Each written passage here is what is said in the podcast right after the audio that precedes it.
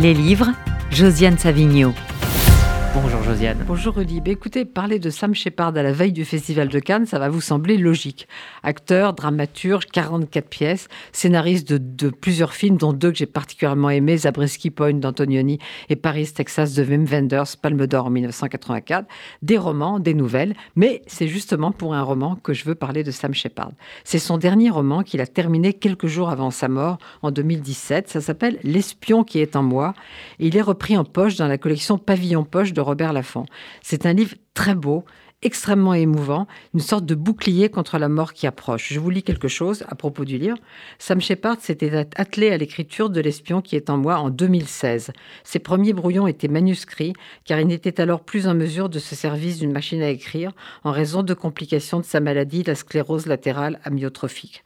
Quand écrire à la main lui est devenu impossible, il a enregistré certaines parties de ce livre qui ont été par la suite transcrites par sa famille. Et quand l'enregistrement est devenu trop difficile, il a dicté les pages restantes son ami de longue date, Patty Smith, l'a assisté dans la mise en forme du manuscrit. Il a revu cette version avec ses proches et dicté ses derniers ajustements quelques jours avant son décès, survenu le 27 juillet 2017. Oui, il avait donc cette maladie de Charcot qu'on ne sait pas guérir. Et euh, le héros de l'espion qui est en moi, c'est une sorte de double de lui qui à la fois enchaîne les traitements dans une clinique très chic de l'Arizona. Vous savez, une clinique qui est censée faire des miracles, mais qui évidemment n'en fait pas, et qui en même temps veut se souvenir. Je vous donne un exemple.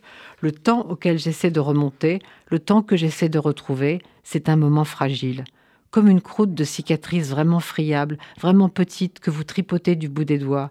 Il est assez confus ce temps, pas du tout clair pour moi. Ça devait être, euh, ça devait être le milieu des années 1970, je dirais. Le Cambodge, l'offensive du Tête, des hélicoptères qui s'écrasent, le Watergate, Mohamed Ali, flotte comme le papillon, pique comme la guêpe.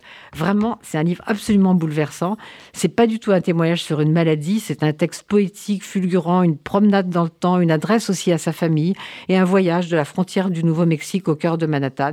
C'est donc L'espion qui est en moi de Sam Shepard, c'est en pavillon poche. C'est traduit par Bernard Cohen. C'est beau et ça ne coûte que 7 euros.